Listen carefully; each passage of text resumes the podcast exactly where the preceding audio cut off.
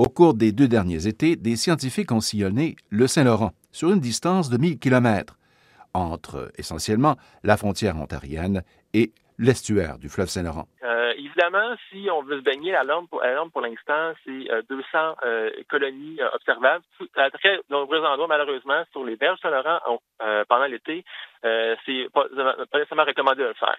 Le chef de l'enquête, François Guillemette, est professeur en sciences de l'environnement à l'Université du Québec à Trois-Rivières. Les problématiques qu'on a souvent notées, par exemple, c'est soit dans, la masse d'eau centrale où est-ce que l'effet de Montréal sort et, et, coule de, de Montréal jusqu'à Trois-Rivières.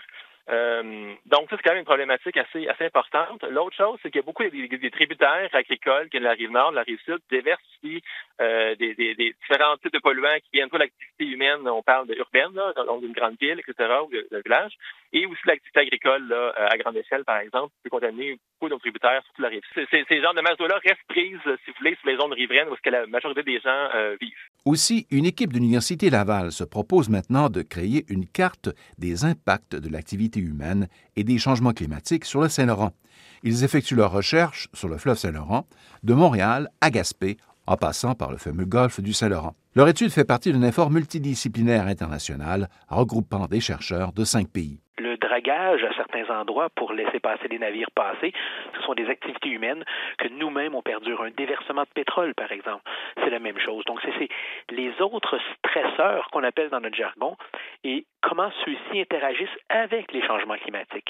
C'est un peu l'originalité de notre étude, de tous les mettre, je vais dire, dans le même panier pour euh, voir leur interaction. Philippe Archambault est professeur à la Faculté des sciences et de génie de l'Université Laval dans la ville de Québec. Donc, ça fait déjà quatre qu'on travaille avec un groupe euh, du Conseil canadien de la recherche, donc le, CONI, le Canadian Healthy Ocean Network, donc un réseau sur la santé des écosystèmes au Canada, marins au Canada.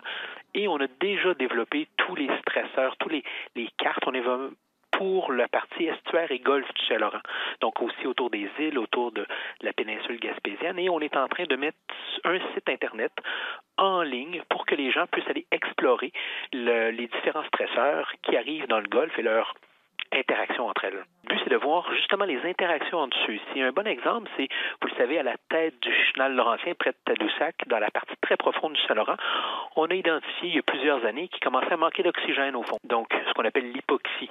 Eh bien, on s'aperçoit que l'hypoxie, en même temps que ce phénomène-là, la température de l'eau a augmenté, et en plus, on voit ce fameux acidification des océans qu'on entend parler. Là, on est rendu qu'on a trois, je vais appeler ça stresseurs, qui interagissent entre eux. Mais nous, on veut voir les conséquences. Jusqu'à maintenant, ça a surtout été étudié en silo, un après l'autre, parce que c'est beaucoup plus facile.